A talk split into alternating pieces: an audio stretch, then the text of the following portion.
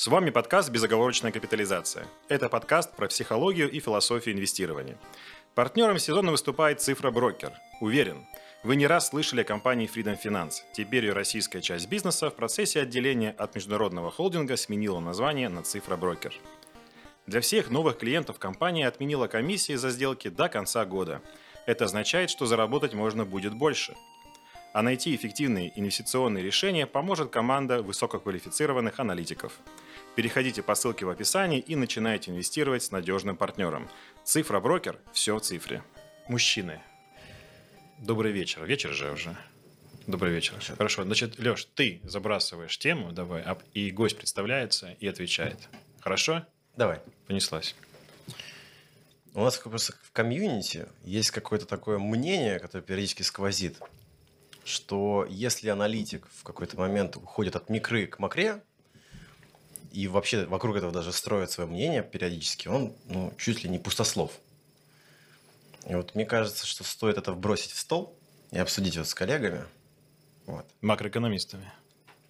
Лютыми макроэкономистами. Мы все, все трое лютые макроэкономисты. Даже я. Даже ты? И, собственно, на этой, на этой моменте давай говори. Сегодня я многое о себе узнаю, да. похоже. Меня зовут Виктор Тунев. Я аналитик, главный аналитик управляющей компании «Индострак Инвестиции». А, вот по заявленной теме я, наверное, как раз от, попытался уйти от микро к макро, но я далеко не ушел. Я так и остался больше э, микро э, аналитиком. То есть я анализирую компании, но одновременно у меня есть взгляд сверху со стороны макро. И мне кажется, разделять эти вещи неправильно. Микроаналитик, совсем небольшой. Микро, да. Слушай, можно э, сказать, что макроэкономика – это не только оценка ключевых ставок той страны, в которой ты в активы, там, в equity инвестируешь, что это что-то все-таки другое. Вот как, как бы ты эту, ну, это понятие не из Википедии, но расшифровал? Макроэкономика. Ну, давай по-простому. Давай. Центральный банк у нас публикует какой-то материал. Это микро или макро? Я думаю, что вот это как раз макро. То есть он не показывает конкретно, сколько Сбербанк заработал, сколько ВТБ. Он говорит, вот банковский сектор, вчера вышел отчет, вышел, э, значит, э, чистая прибыль банковского сектора э, в этом году еще убыток, но последний квартал она составила почти там, миллиард, триллион рублей банковский сектор у нас уже работает в прибыли как до кризиса. А, что мы из этого можем сделать? Это макроданные. Но мы знаем, что у нас половина банковского сектора – это Сбербанк по прибыли, как правило. Ну и там еще несколько банков э, крупных. Э, и, собственно, из этих данных мы можем уже анализировать и Сбер, и ВТБ, и, там, и другие банки, что у них происходит. А сейчас, кроме макро, на самом деле микроданных-то мало. Никто ничего не публикует. Слушай, ну, здесь же, наверное, я бы еще вставил к Назару вопросы свой, не то что ответ, а шпунтик, о том, что то, что ты говоришь, это определенные макроданные о том, как мы смотрим назад. То есть это по факту зеркало заднего вида в машине. Ну, это статистика просто в какой-то степени mm-hmm. ЦБ. Наверное же макроданные это не только про ну, заднего вида, но и переднего. То есть прогнозы, то, что делают крупные аналитические агентства. Это же все про это. Ну, все, Я, для меня лично... Все форекасты. Да, да. Лично для меня есть макро-статистика, а есть макро-тренд. Ну, то есть они просто вперед смотрим, тренд, и почему бы нет, как вот там сколько будет введено медных шахт, или там сколько будет спрос на алюминий. Ну, условно, сейчас говорится само собой. Это же то же самое. Ну, все-таки давайте мы здесь точку поставим. Вот э, есть люди, которые, как мне кажется, прям реально торгуют, частные инвесторы в основном, прям торгуют, по сути, только ключевой ставкой. Они говорят, смотрите, вся эта микроэкономика ваша, mm-hmm. на самом деле наваждение, там, сон пьяной собаки, mm-hmm. а вот сейчас ключевую ставку повысит, мы-то откатимся, там, понизит, горячие деньги придут, да, и типа, в принципе, мы торгуем, по сути, только это, и нам этого достаточно, и посмотрите там на историю, накладывают, ну, все эти видели, наверное, графики, когда там наложены изменения ключевой ставки, да, на график, э, ну, как правило, там, не S&P в основном-то, да, mm-hmm. По России, кстати, так и не видел такого графика, надо сделать. Вот. И, типа, ребята, чем занимаетесь ерундой? Типа, какие-то ПНЕ там считаете, какие-то читаете там выручку, ищите там лучше, просто торгуйте горячие деньги. Вот ты согласен с этим утверждением? Ну, если у вас стратегия пытаться ловить какие-то тренды вверх-вниз, то, наверное, да, э, что вы можете торговать на каких-то краткосрочных движениях и на ожиданиях, куда пойдет ставка. Ну, я, как правило, э, рассматриваю более долгосрочный горизонт. Я не пытаюсь поймать эту, эту волну. Вот сейчас ставку повышают, поэтому давайте мы все, все продадим и будем сидеть в кэше. А потом все дружно зайдем и, и заработаем. Мы как это можно пытаться угадывать, но, как правило, вот, э, либо ты выйдешь и просидишь весь рост без, без акций, либо, наоборот, э, ты зайдешь не вовремя и все равно потеряешь. То есть я не вижу смысла играть на таких колебаниях. Слушай, а я добавлю к тому, что ты сказал. У нас же недавно прям разговор был то ли в ХИКе, то ли в основе о золоте. Помнишь? По-моему, ты присутствовал. И мы зарубились и с Ваней Карениным, привет, о том, что по факту многие отрасли экономики ну, можно, если захотеть, привязать э, к ставке. Просто вопрос в другом. Понимаешь, когда ты статистика, это же, помнишь фразу, типа, есть э, ложь, абсолютная ложь, да, и статистика. Ну, можно что угодно прикрутить к заднему к, к зеркалу заднего вида. То есть хочешь циклы Кондратьева, хочешь там другие циклы поменьше, что угодно накрути на график доходности, ну, так в переднем ничего не обещает. То есть это результаты прошлого. Ну, Поэтому да я, в этом вся суть. Эту мысль мы, э, мы поняли. Эту предъяву как раз, мне кажется, и говорят в нашем комьюнити о том, что вы так много там макре уделяете, ну давайте что угодно пририсуем. Я тебе сейчас найду опровержение. Поэтому Эту позицию тоже надо учитывать. Не, ну речь, смотри, речь идет о том, что, ну, типа, какой удельный вес э, макроэкономической... Ну, во-первых, что такое макроэкономика? Окей. Ну, вот сейчас э, мы выяснили, что отраслевой анализ туда тоже можно добавить, да, по сути. И второй момент, какой удельный вес принятия решения должен быть, э, ну, падать на ставку, да, потому что все-таки ставка, как правило, она торгуется на самом деле ну, чуть-чуть вперед, да, как правило, ближайшую ставку обсуждают. Ну, как это бывает, там, типа, риторика смягчилась, там, там голубина, истребина, то есть, ну, пытаются люди спекулировать этим сейчас, то есть, ну, предсказывая, э, какой может быть ставка изменить, что, типа, просто вырастет, потому что ставка изменилась. Вот, и какой удельный вес нужно сюда добавлять э, к микроэкономике, то есть, мы от микроэкономики никуда не уходим, потому что, как бы, ну, там, дивиденды посчитать надо как-то все-таки, да, ты все равно вынужден сваливаться в показатели компании, но, типа, вот я лично скажу, я игнорирую да, я игнорирую э, ключевую ставку как показатель при анализе. Таким образом, часто могу оказаться так, что я как бы торгую против ставки. Ну, против вот этой той самой риторики, вот этой мягкой риторика стал. То есть я вот как бы все игнорирую и говорю, что это просто некоторый ключевой риск непредсказуемый, я его за скобки выношу. И остаюсь только с микроэкономикой, условно. Вот, но есть люди, которые говорят, типа, нет, обязательно добавляйте, дайте там, ну дайте вес. Вот скажи, вот ты в принятии решения э, на работе, например, какой у тебя вес удельный для того, чтобы сказать, типа, вот да, формируем портфель сейчас там, ну чуть меньше там equity, например, по вот причинам, ну я не знаю, сейчас выдумываю, не хочу за тебя говорить. То есть как вот ты принимаешь решение?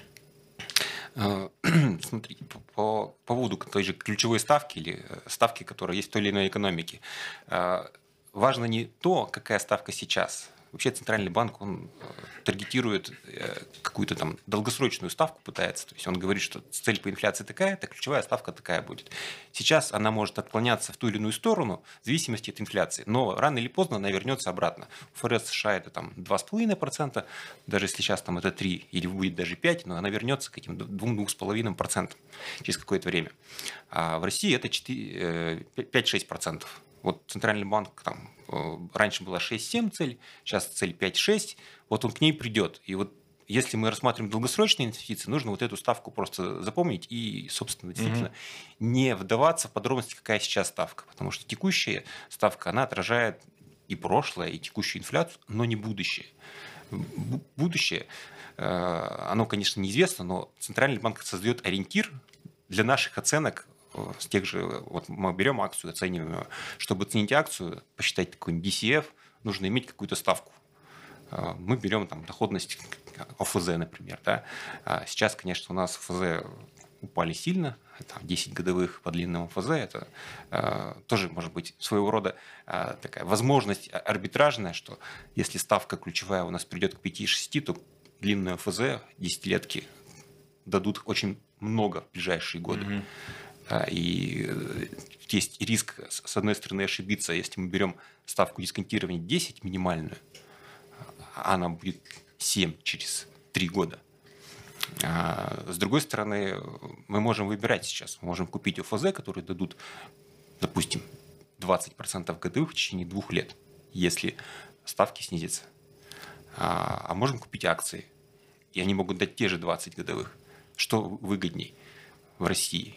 Ну, ты знаешь, я думаю, что вот э, слово возьму, э, я думаю, что с облигациями хорошо это работает. Тут просто стоит сказать сразу, что мы немножко более ценнобумажные ребята про акции, да, mm-hmm. ну, потому что mm-hmm. действительно эта логика классно ложится, она такая детерминированная на облигации, а мы здесь вот, ну, все-таки про акции, а там тоже есть этот закон, да, то есть он, как что он говорит, просто будет больше денег. И, возможно, даже эти деньги, которых стало больше, они даже, может, не добрались, там, да, или там бизнесу станет легче, потому что ставка стала ниже, например, да, вот, но может даже это не добралось, может бизнесу даже не стало легче, может быть он вообще там фондируется по каким-то mm-hmm. длинным контрактам, не привязанным к ставке вообще никак, но сама вот эта мысль, да, что типа ставка снижается, будет расти, заставляет всех и покупать. То есть, ну, акции, мы только про акции сейчас. Получается такая самая реализуемая э, стратегия, да, то есть она сама себя поддерживает, сам этот миф живет, да, mm-hmm. и вот толкает или, наоборот, топит акции в какой-то период времени, да. Вот именно то, только про акции речь. Про облигации несколько проще здесь размышлять. Слушай, вот, ну, да, ты согласен, ну, вопрос, ты согласен с этим утверждением или нет, то есть надо, вот учитываешь именно в, в части с акциями, где ты работаешь, да, что типа вот сейчас я вижу, что там будет ставка, например, там спускаться назад к 5, возвращаться, да, ну и поэтому типа пора акции набирать, пофигу каких, они вырастут по-любому. Ну, если мы говорим конкретно про Россию, э, да. вот э, у нас главный вопрос потока денег. У нас до этого был большой приток частных инвесторов. В этом году он иссяк. Нерезов нету. Нерезы, кстати, у нас только выводили деньги исторически. А, то есть откуда могут деньги приходить? нужно, должно вернуться какое-то доверие инвесторов частных. Они должны снова поверить, что на рынке можно зарабатывать. К сожалению, по практике это происходит только когда рынок вырастет. Вот. А, но в пользу того, что рынок будет расти, вот есть еще там макропрогнозы от Банка России по тому, как у нас будет расти денежная масса и кредит независимо от того, как будет, какая будет ставка. То есть э, денежная масса может вырасти а, за счет того, что у нас высокая ставка процента, 10% в год, э, пожалуйста, должны там э, напечатать денег, чтобы просто оплатить те проценты, которые должны платиться. А может за счет того, что рост кредита будет. Банковский мультипликатор ты имеешь в виду? Ну, я бы не назвал это мультипликатором, это вот желание брать кредит по определенной ставке, но э, чем ниже ставка, тем больше кредитов будут брать. Но неважно, за счет э, низкой ставки, за счет высокой ставки денежная масса, по прогнозам Банка России, будет расти у нас на 10 триллионов примерно в год. Ну, давайте просто эти 10 триллионов посмотрим, сравним с нашей капитализацией нашего рынка. Да. Ну, слушай, ну, прям так в лоб 10 триллионов с рынком акций уже нельзя. Сам, во-первых, они... каждый год. Но они не все войдут. Во-первых, это я имею в виду, что они, во-первых, далеко да. не все пойдут в принципе на фондовый рынок, а потом не далеко не все в, обли... Э, в акции. Не, но какой-то эффект будет все равно да. от экономики. То есть у те же компании публичные, да. они там, если вместе собрать, они долю ВВП достаточно высокую показывают. С, да? а вот эти 10 триллионов в год, это, собственно, за счет чего будет формироваться прибыль этих компаний потому что из других источников, ну, есть еще э, то, что мы продаем за рубеж, это тоже прибыль. Вот у нас торговый баланс в этом году громадный, это тоже источник прибыли. А, другой вопрос, куда он уходит, то есть то, что мы деньги вывозим, это вот и есть торговый баланс. Но то, что внутри России рубли, они никуда не могут уйти, там, никому рубли за рубежом не нужны. Они останутся здесь, они формируют прибыль наших компаний, они частично будут попадать э, на фондовый рынок через карманы частных инвесторов человека был миллион рублей на счете в банке, через год это миллион сто, просто за счет процентов, а, ну, он, может быть, через какое-то время решит, что э, пора бы рискнуть и купить немножко акций. Хотя бы на 100 тысяч, да? Хотя бы на 5 из них, да?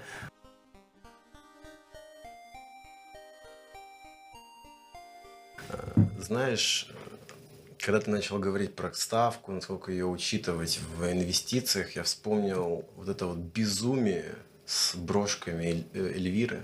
Это, ну, то есть, это такое, не знаю, какое-то отклонение или болезнь нашего комьюнити, когда, знаешь, комьюнити, в смысле, в широком круге, инвесторского, когда э, мы настолько хотим Грааль или что-нибудь там, знаешь, преимущество перед другими, что мы смотрим на брошки, эти сигналы – мне кажется, что это вот примерно про это, что люди настолько хотят там, доп. прибыль, не знаю, они настолько верят в ключевую ставку, что уже давайте брошку, пожалуйста, мне. Ну, слушай, Помнишь, новость... те, те люди, кто торгует облигации, действительно для них это важно. Помнишь, как был, какая была истерика в чатах, когда Эльвира вышла без брошки в этом году? Первый раз за много лет и это по чатам пронеслось просто невозможно. Типа, что это значит? Ну, кстати, у меня была трактовка. Э, она как бы брошкой пыталась намекнуть про будущее, а брошки А нет, нет, нет, нет будущего. Я и говорю, то есть народ э, настолько уверовал в эти приметы, которые говорят об э, ключевой ставке. И, то есть, понимаешь, у нас производная на производная на производная до прибыли. На самом деле, так по-честному, сейчас я буду обижать своих коллег-финансистов, но по чесноку, если почитать э, какие-то notes, которые пишутся, и там уже, ну, реально, типа, вот там риторика стала мягкой. То есть, ну, они фактически ну, оперируют мифом для того, чтобы действительно понять, какая ставка. Ну, там, пойми и правильно, они в основном в долговом рынке находятся. Там это действительно оказывает колоссальное ну, влияние, просто пипец. Ну, слушай, давай вернемся к нам, к, общем, к нашим баранам, к, к нашим акциям.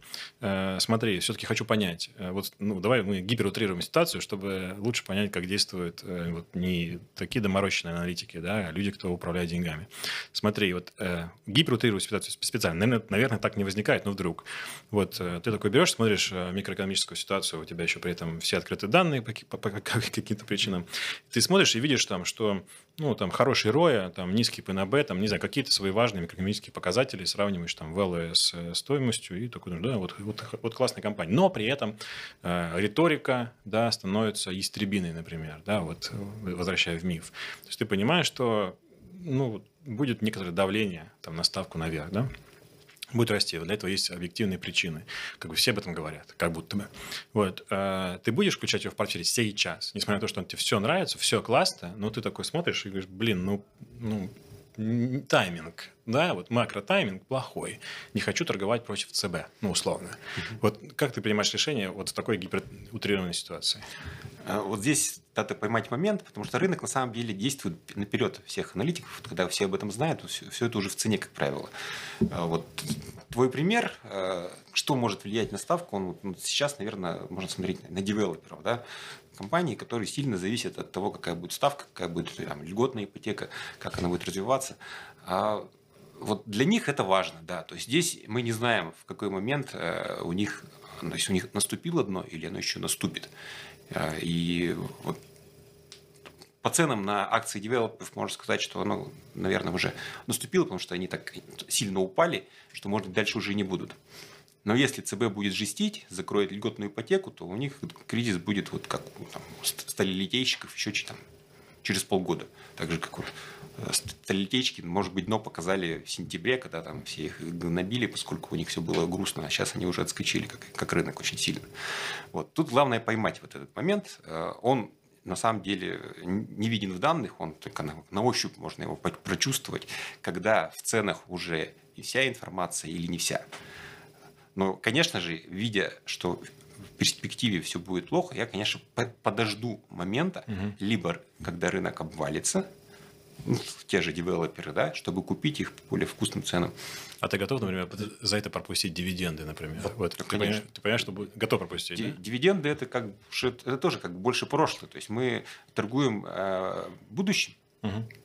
А дивиденды, ну, у нас, конечно, в стране бывает по-разному, да, то есть, по, mm-hmm. судя по Газпрому, дивиденд есть, дивиденды нет, но, как правило, э, дивидендная политика более-менее устойчивая компании, они, э, если платят, то платят, и она следует за, за прибылями. Если у компании будет прибыль, она так или иначе вернет деньги акционерам, если это нормальная компания. То есть, не, не надо торговать дивидендом, который там, ожидаемо будет. Нужно торговать ценой. Я хочу ну, на секунду Э, приблизить фокус на этом тезисе. А нет ли в том, что ты говоришь маркет-тайминга просто на макро? Ну, то есть... Ну да, есть, конечно. Ну, это просто есть маркет-тайминг на отчете, типа, знаешь, мы ждем плохой отчет и подождем. А тут мы ждем плохих сигналов. Ну да, конечно. Это он. Ну, то есть мы же возвращаемся к тому, что маркетайминг не работает, нет? Почему? Это, ну. это мой тезис. У нас гость, он первый раз. То есть и что, я не, не могу обязан... использовать твой тезис? Ну, наверное, нельзя его предъявить гостю, нет? Я его не предъявляю, я в, в стол вношу. Давайте смотри, Ну, это, это, конечно, а, То есть можно торговать, э, как ты назвал, э, тайминг, макро, макро, макро тайминг, да? А, вполне. То есть, если у вас получается, почему бы нет? Э, вопрос, а если у вас не получается, что вы будете делать? Ну, да. Два раза ошибетесь и перестанете это делать. Слушай, да? У меня тогда вопрос. Угу. Мне стало интересно. В Давай, маркетайминг я специально разделю на две части. На основанную на микре и на макре. Я и правильно понимаю, что ну, вот так можно поделить? Потому что ты то, что сейчас сказал, это мы ждем плохих сигналов. Ну, я не знаю от кого, честно говоря, потому что Назар упирается в ключевую ставку, мне кажется, это вопрос пошире, ну ладно. Ну, то есть, э, а есть и микро, верно? Ну, микро – это информация от компании. Ну, Сбербанк сказал о себе, э, появился сигнал, появилось много информации. Можно строить какие-то более понятные прогнозы, когда он начнет платить дивиденды. А, то, то же самое и на макроуровне. То есть, когда не, у нас не было какой-то период информации по банкам вообще никаких. Сейчас она появляется. Это создает пищу для размышления, для, для моделей, для более адекватных оценок. И все инвесторы, кто как бы, ну, скажем, на уровне там, институциональных инвесторов, да, которых mm. я представляю, да, они все это анализируют, и э, чем больше информации, тем как бы у них больше желания, больше определенности, больше желания рекомендовать те или иные ценные бумаги. Есть это тоже создает стимул э, инвестировать деньги. Ну, на так, так миф и живет, видишь, то есть вот, ну, э, вот если все так подумали, да, то все, все, да, все, все, да, и остались только там какие-то частники, которые, например, не верят там, да, в тайминг или еще чего-то, или просто против тайминга торгуют.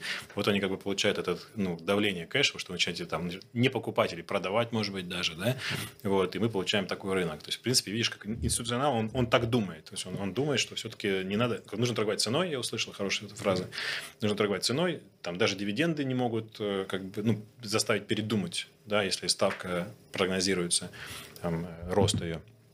Вот, и тогда, конечно, давление на рынке будет. Слушай, у меня... А мы в нем. В этом контексте что-то прям много вопросов. Во-первых, про миф.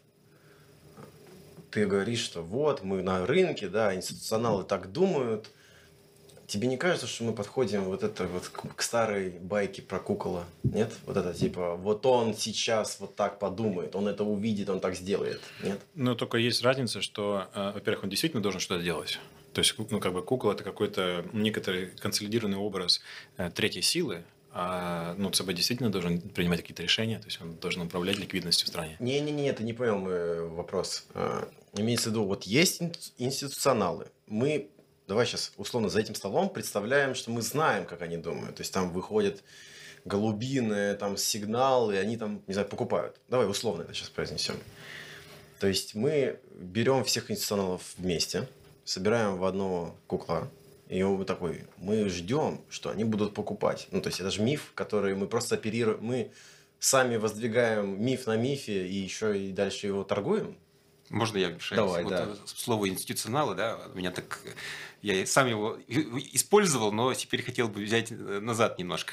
А, потому что у нас сейчас институционалы – это очень такая морная ситуация, потому что у каждого институционала в России сейчас разная история. Да? Кто-то вынужден сокращать, поскольку у него деньги забирают, физики выносят, да? А, как кому-то приносят. Э, банки есть разные, кто-то под санкциями, кто-то не под санкциями. Вот, и вот нет такого, э, наверное, одного кукла, который все решает. Да? Кукол у нас, наверное, сейчас это частный инвестор, который 75% объема торгов. Сейчас, да. Вот. И здесь, э, наверное, как раз э, то, что пишут в телеграм-каналах, может больше как бы создавать движение, чем э, информация от, от институционалов.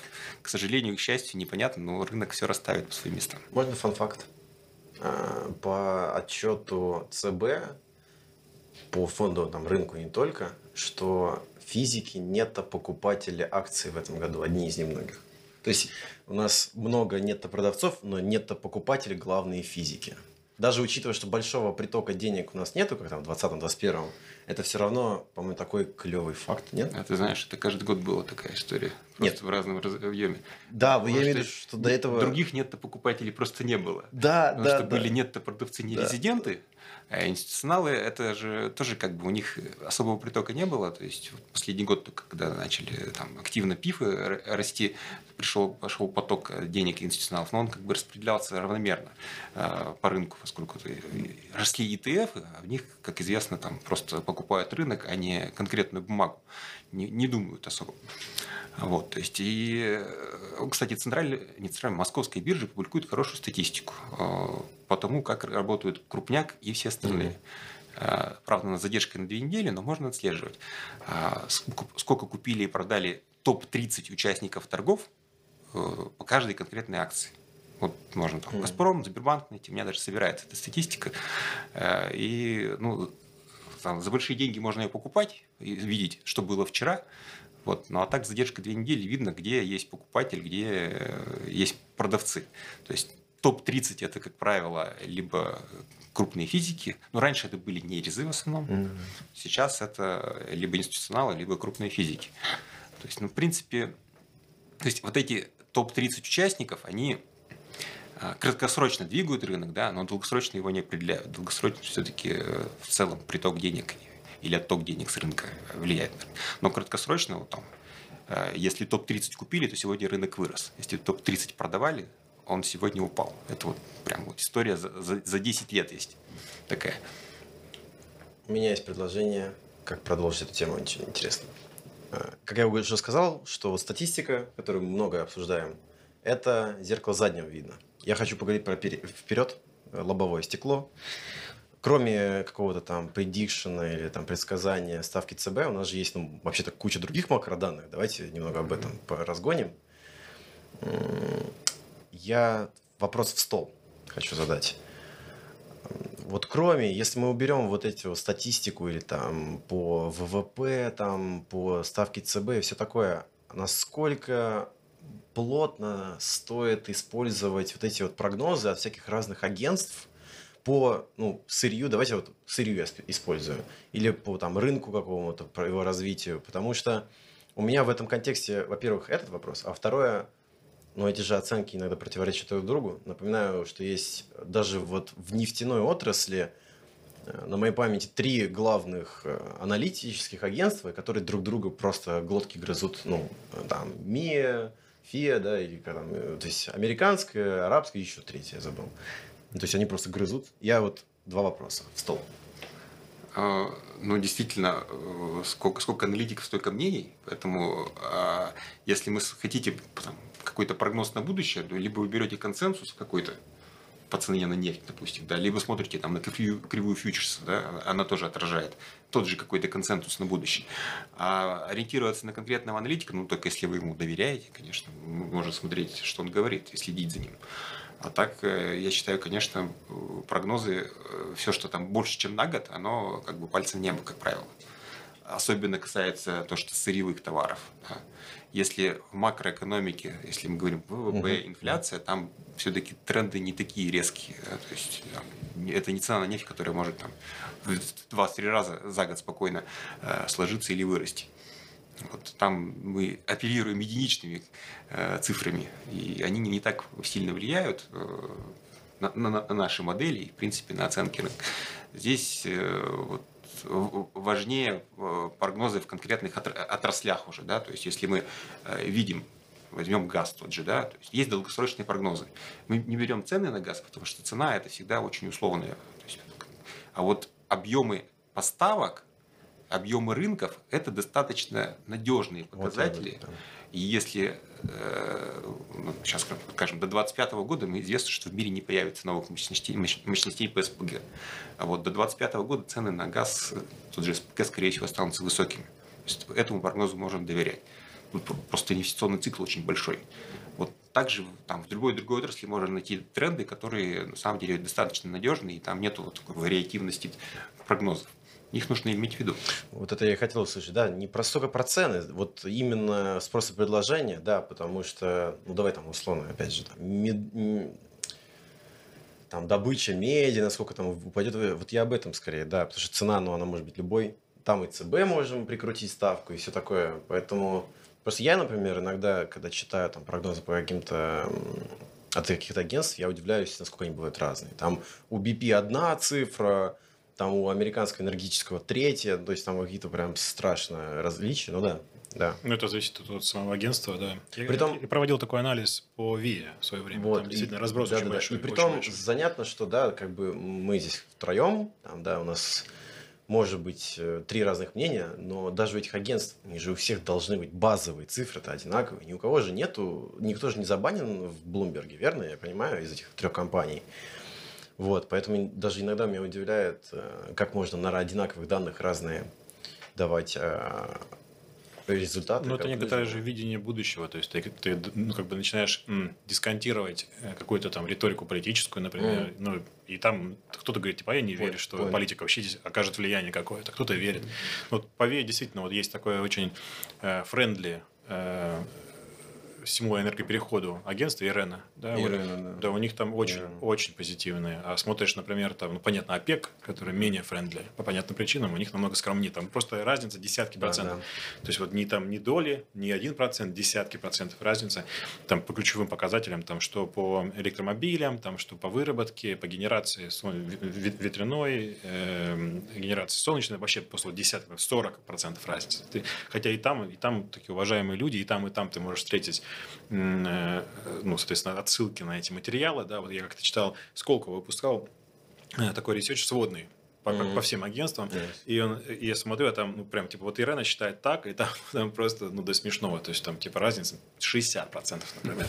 Потому что все это очень, ну, уважаемое агентство, и, казалось бы, сектор уже не такой маленький, чтобы там ошибаться. То есть, это не что-то метафизическое, уже генерация идет. То есть, можно было как, как будто бы можно было взять демографию, можно было взять текущую выработку, там те же ставки, например, там, ну и получить там, окей, разницу, ну 20%, ну, ну, ну, не 60 же, да, а там реально вот именно такие цифры были. Меня это очень удивляло. Ну, давай перейдем к опыту гостя, да, для того, чтобы э, наши гости послушали не только нас, Леша, а и гости тоже. Это не будет лишним. Это не будет лишним. Ну ладно, разгон на потом оставим. Да. На попозже. Э, Да, скажи, пожалуйста, э, из твоих наблюдений, да, я пытаюсь понять, как принимают решения smart money, так сказать, да, большие.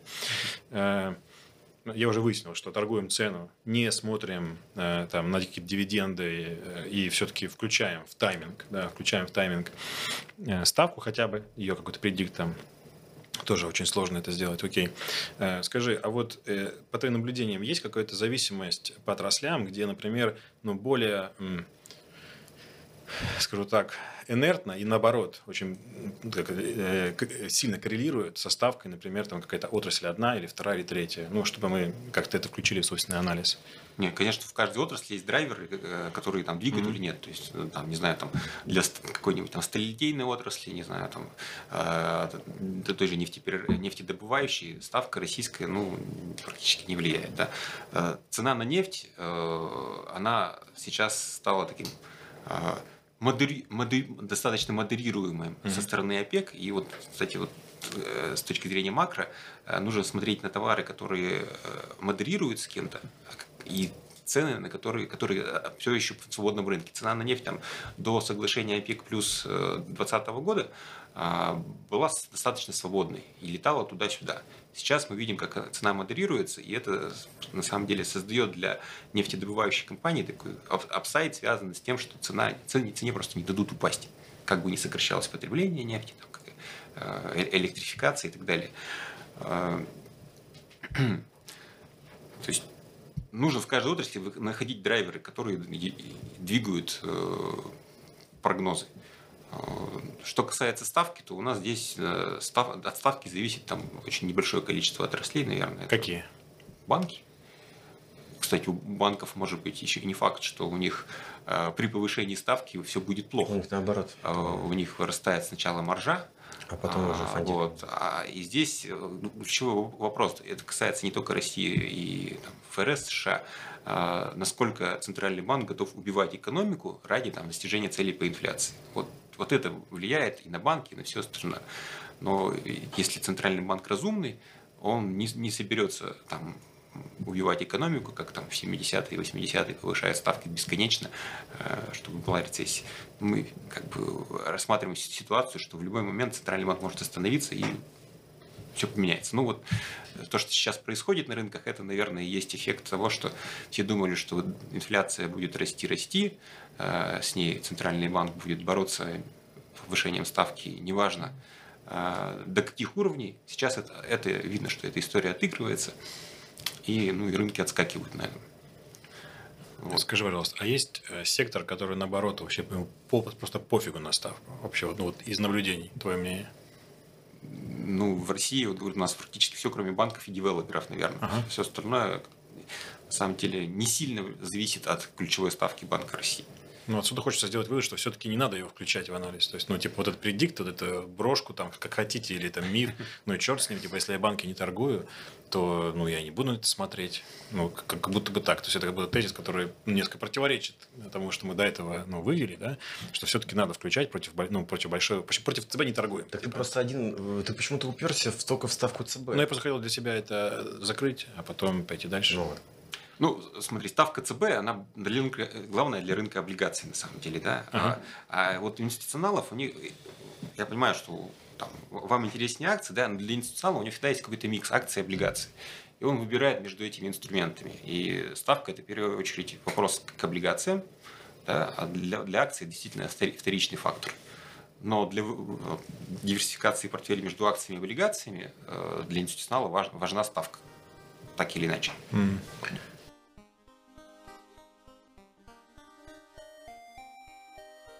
Да, ну просто Да. есть, есть такая история, честно, я прям помню, работал клиентским менеджером, там мне, ну, давно-давно мне звонят, там, говорят, там, клиент какой-то говорит, смотри, ставку сейчас там понижают, вообще пофигу, покупаем просто все акции, не глядя, какие есть, например, да, то есть, ну, человек фактически торгует, ну, просто ставкой, на самом деле, но он э, выбрал такой экзотический для этого инструмент, видимо, ну, более, более волатильный, более рискованный, но по факту он торгует ей, то есть, он говорит, вообще берем что угодно, я говорю, ну, там какие-то будем выбирать сектора или что, нет, вообще, вообще просто берем все широким скопом, хватаем и все, сейчас будет все расти, да, все будет переть. Всякие вот эти QE3, там, это же прям был такой период, когда говорят, почему все растет? Вот, вот помните это Ну самый да, да. частный, самый частый ответ универсальный. Растет, потому что там количественное смягчение. Все, это было прям вот э, на любую причину роста был один ответ. А потом, а потом все начали падать. Почему? Потому что боятся, сейчас свернут. Да? И действительно, в этот момент кажется, что несколько инфляция происходит уже аналитики микроэкономической.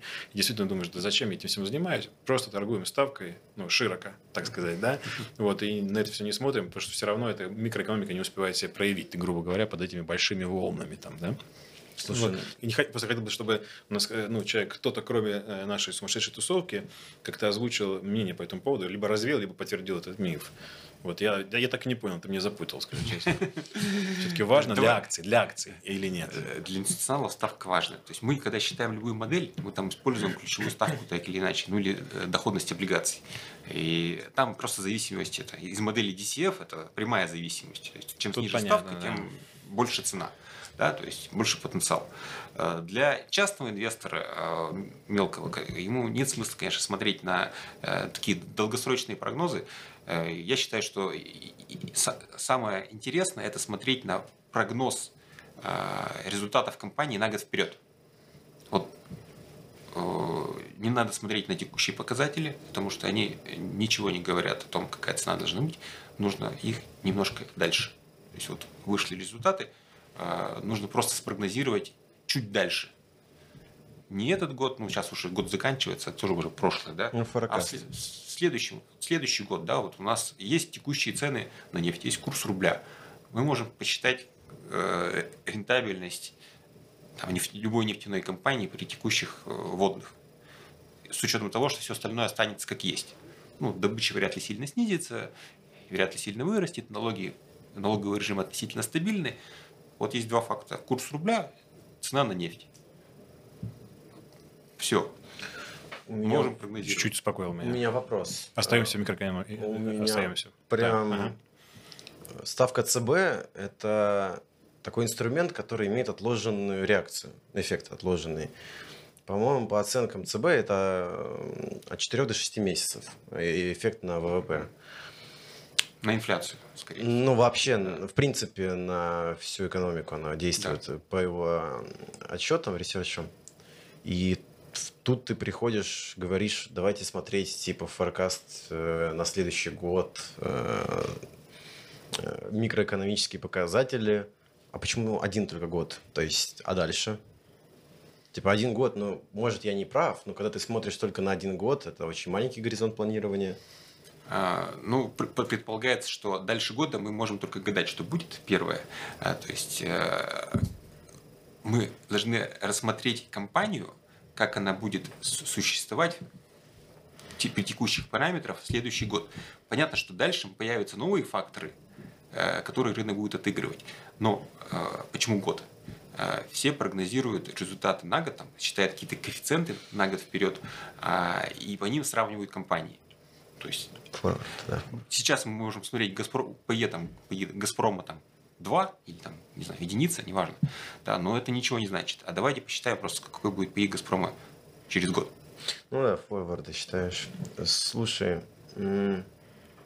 Ну, какое-то влияние все равно. Я здесь с Лешей согласен. То, что, ну, мне кажется, сейчас многие объясняют, многие объясняют падение компаний с плечами, да, ну, с э, высокой долговой нагрузкой, как раз то, что, типа, вот, э, типа, мы, мы продаем их сегодня, оказывая давление на предложение и снижая стоимость котировки таким образом, потому что мы предполагаем, что на росте ставок им сложнее будет обслуживать свое плечо, там маржа сложится, и там в минусовую зону идет, да. То есть, как бы сейчас это как будто тоже такое одно из объяснений, ну, по крайней мере, come on, я РБК смотрю, да, то есть, ну, вот, вот, типа, вот на таких местах это так объясняется, типа, долговая нагрузка до этого была, э, значит, э, бензином, да, а теперь, наоборот, тормозная жидкость, значит, да, все наоборот. ну это же самое простое объяснение, тебе не кажется? Ну, не, не, ну это как раз возвращается. Ну, ну простое, непростое, Ну, но типа из-за это- этого, из этого там я теряю деньги, Не, да? да, но имеется в виду, согласись, что если к тебе придет клиент, давай так скажем, и такой, почему падает, ты говоришь, ставка упала. То есть ты не говоришь, что я неправильно посчитал DCF модель,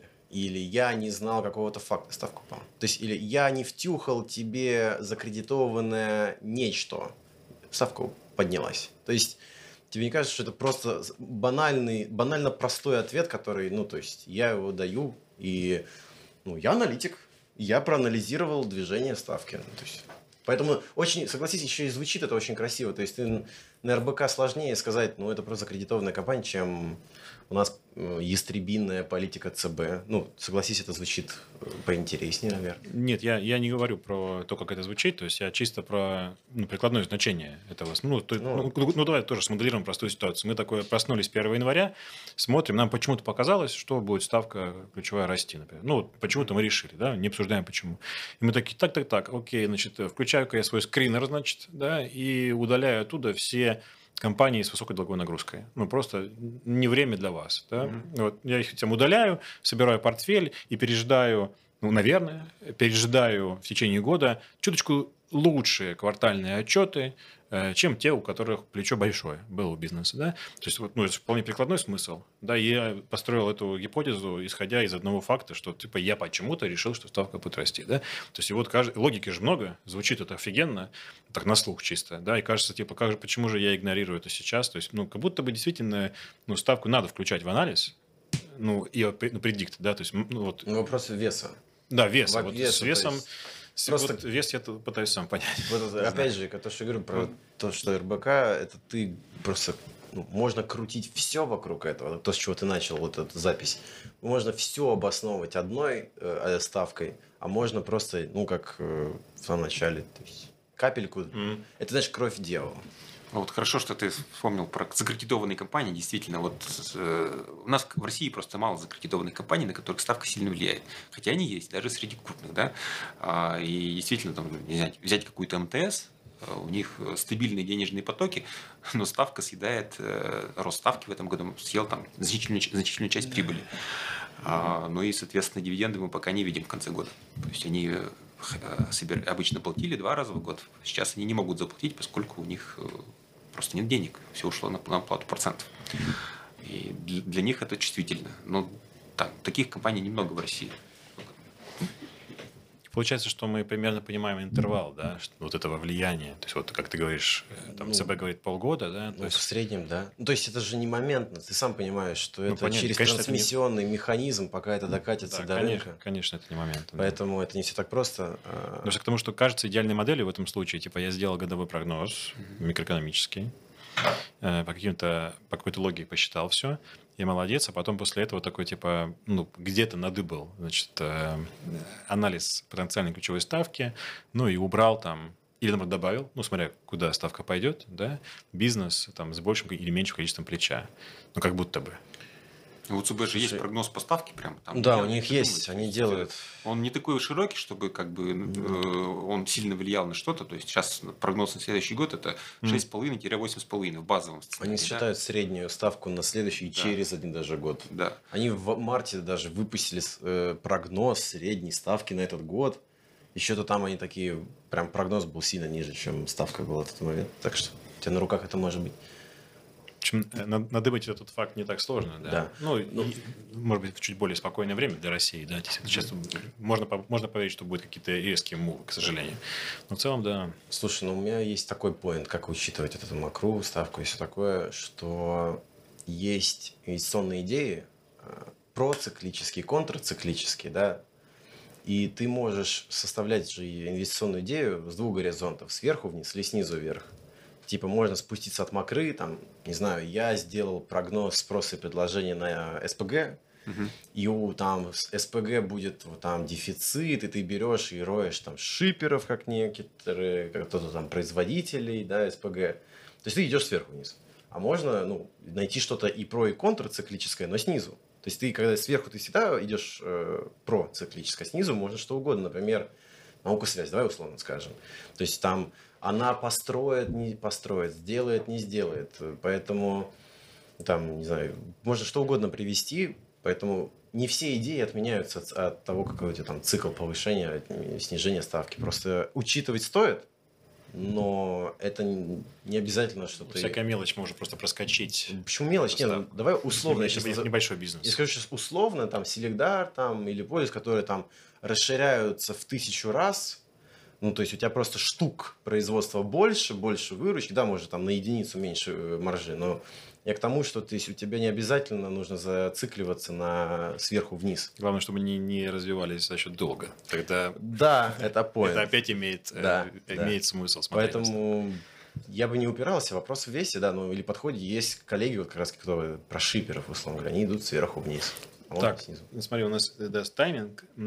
Хотел Чуть бы взять, сейчас. да, хотел бы взять такой тебе совет. Смотри, Э, ты можешь рассказать, ты ссылался на какие-то источники, ты можешь там перечислить интересные э, какие-то сайты, очевидно, да, или порталы, желательно, пожалуйста, ну, бесплатные, да, моя небольшая просьба, где не нужно там быть подписанным на там, какой-нибудь Thomson Reuters, да, вот, э, посоветуй какие-то сайты, которые почитали, то вот я вот завтра хочу пойти и понять, какая макроэкономическая ситуация, я вот там частный аналитик в мире, например, что мне почитать, посмотреть, там, что сам читаешь. Ну, я на самом деле читаю, конечно, телеграм-каналы э, в основном. Да, то есть, в принципе, по макроаналитике много каналов. Не буду рекламировать, все, наверное, их знают. Э, Харфульский ну, инвесторский клуб. Ну, ММА, ММА читаешь, да? Э, в том числе, да. А. А, то есть, что касается ресурсов, где можно просто взять данные, чем я пользуюсь, да, то есть я пользуюсь понятно, там сайтом Центрального банка. Мне нравится Мосбиржа, как публикуют данные э, под объемом торгов. Вообще там куча данных. Есть такая штука, как ess.moex.com. Это такой API, который, по которому можно получать любые данные. Мне нравится, как работает TradingView, где можно посчитать по любой компании, там, э, там, чуть ли там, взять ГМК Норникель, можно высчитать э, выручку по ценам которые есть сейчас на рынке, какая может быть выручка у Норникеля по текущим ценам, и отобразить это графически. То есть, ну, я пользуюсь, конечно, многими источниками. А, вот, но все это, как правило, больше профессиональное, да, то есть частный инвестор вряд ли этим будет заниматься, и, наверное, это ему не надо. Э, достаточно действительно отслеживать людей, которые, которым он доверяет, и брать от них информацию. Потому что информации очень много. Слушай, ну ты просто плохо знаешь нашу аудиторию, у нас задроты. То есть, задроты? Да, поэтому ты можешь смело рассказать, то есть прям у нас никто никому не доверяет, понимаешь? Даже вот нас люди слушают, убежден, что нам не доверяют. То есть это ну, такая аудитория просто. Неспроста он же вредный канал называется, да, вредный инвестор. Ну, поэтому может, может, ну, как бы не стесняйся какие-то конкретные сайты там, или телеграм-каналы тоже нормальные. Вот если я хочу погрузиться, добавить макроэкономику в принятие решений, вот, э, ну, кроме ММА, и ЦБ, и МОЭКС, да, что можно почитать еще? Э, ну, я думаю, все инвест-дома так или иначе публикуют макроаналитику в своих телеграм-каналах. Да? То есть тут вы можете взять своего брокера, у него есть телеграм-канал, э, в котором пишется в том числе и про макроэкономику. И читайте его, если вы доверяете этому брокеру, в принципе, наверное, доверяете его, его аналитике, по крайней мере. Слушай, а всякие OECD или там э, банк, ну, World Bank. Мы же сейчас в России, Нет? нам, нам сейчас, э, мы же российский рынок сейчас смотрим, да, да, нам, да, да. нам зарубежный, как бы он, он, конечно, торгуется, но риски там гораздо больше, чем что мы можем выяснить э, макроэконометикой внешне. Мгм. Да, то есть э, смотрите российскую статистику. По, по внешнему э, сектору нам важен курс рубля, цены на нефть. Ну, кстати, курс рубля мы не, не коснулись. Э, Это главная макротема, на самом деле, в России. Я не знаю, как предикты делать. Э, Вот. А здесь э, тоже, кстати, Минэкономразвитие тоже не знает. Мне кажется, знаешь, тут шкатулка с Гарри Поттером твоя. Вот. Никто не знает, мне кажется, что с курсом нет. Мне кажется, это вообще... Ну, мне кажется, консенсус просто однозначный. И он, кстати, в этом смысле напрягает. То есть я Да, считаю, да, да, что курс должен быть э, значительно выше, чем сейчас да. доллара. Это напрягает. А, ну вот у меня взгляд на этот ск- нес- несколько скеп- скептичный. Мне кажется, мы все смотрим немножко не на то, на что надо смотреть. А, то есть мы считаем, что вот сейчас там экспорт снизится, импорт вырастет, все там, значит, курс улетит опять там, на 70, 80, а то и 100. А, мы сейчас живем все-таки в другой реальности, и в том, что курс у нас, мне кажется, так или иначе модерируется. Не, не- зря он стоит на уровне 60 уже там несколько месяцев. И чтобы его сдвинуть с этого уровня, а, должно произойти действительно что-то что что очень серьезное. Там нефть должна упасть там, в два раза. Или там Россию там зак- закроют совсем, со всем экспортом. А так э, у нас пока экспорт превышает импорт там, чуть ли не в два раза. И вот эта разница, она как бы позволяет э, кому-то копить валюту активно, да, но она быстро не схлопнется. То есть даже если сократится эта разница с двух раз там, до полутора или ниже, это все равно курс тот же 60. Он может быть и 50, но просто, видимо, кому-то сказали деш- дешевле 60 не продавать. Это, это мое как бы допущение, как бы так, э, Конспирологическое Про- мнение. да, конспирологическое мнение, но в этом нет ничего как бы странного. То есть, если бю- стране в виде, в государства, в виде бюджета нужен курс не 60, а 70, э, всем будут говорить, нет, не делайте так, чтобы курс был ниже 60. Просто не продавайте валюту ниже 60. Э, Знаешь, меня немного радует то, что мы который раз э, подходим к концу записи с инсайтом каким-то таким. Это называется конспирологическое мнение, мы уже выяснили. Думаешь? Подожди. Мы, ну, мы инсайды не... Не, не д, т. А. Да, окей. Инсайт. Да. Какой-то. Ну, хорошо, хорошо. Это, это хорошая тенденция, которая мне нравится. Окей, да. Всё, спасибо, парни. Мы не знаем, где вы нас послушали, но мы хотим продвинуться там, где вы это сделали. Оцените подкаст, оставьте комментарий и подпишитесь, если вам понравилось. Если не понравилось, тоже сделайте это, так мы станем лучше. Спасибо и до свидания.